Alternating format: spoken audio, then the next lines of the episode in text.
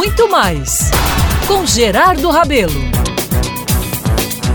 Amigos e amigas, em meados dos anos 80, eu recebi o convite do jornalista Belardo Jurema Filho, naquela época titulada prestigiadíssima coluna Status do jornal O Norte. Ele queria ampliar a cobertura de seu trabalho com notícias da juventude. E foi nessa vibe que eu, aos 20 e poucos anos, surgi no pedaço. Era uma oportunidade imperdível e eu aceitei, é claro.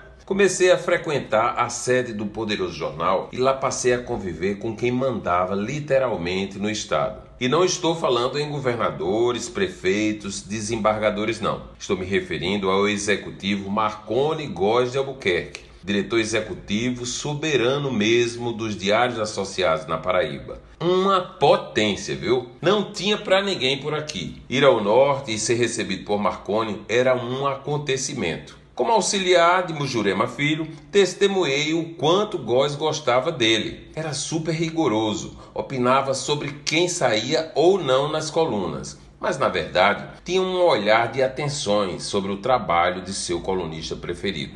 De bom humor, era um papo maravilhoso. Irritado, impossível de chegar nem no corredor de sua sala. Mas foi desse jeito que construiu uma história impressionante na imprensa paraibana. A vida andou, meus caros, e quando anunciei que iria sair de Norte para viver a carreira solo, recebi de Marconi uma atenção que poucos tiveram. Ensaiando uma descontração que não tinha naquela hora, entrou na sala e quase que me pedindo para ficar disse: eu entendo como você está feliz e entusiasmado, mas leve um conselho para a sua vida, viu? Ibrahim Suede, que é o maior de todos, em dezenas de anos de carreira, nunca saiu de O Globo e não falou mais nada. Foi embora. Eu entendi tudo, mas fui em frente e de vez em quando recebi um telefonema dele, já afastado da comunicação, para acalmar os embates públicos nas colunas, claro, contra Jurema Filho, com quem polarizei muitos anos, muitas vezes nas discussões sociais. Era de Marconi, amigos, no auge das desavenças,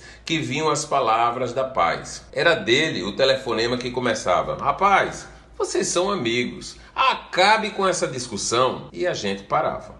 No final da vida, com a saúde bem comprometida, Marconi quis fazer um jantar em sua casa. Algo que não era para qualquer um, viu? Poucos frequentavam. E a ideia dele era homenagear Jurema, claro, né? Me convidou. E eu até que ensaiei que não iria. Mas fui, felizmente fui. Fui lá que estive pela última vez com Marconi. Ele faleceu poucos meses depois. E recebi um sorriso sereno que dizia tudo: estamos em paz. Ele nos colocou na mesma mesa, sorriu muito e teve uma noite de soberano. Uma figura forte, viu, emblemática, que sabia exercer o comando de seu exército. Algo que nesses tempos de tantas desordens, bem que faz falta. É ou não é?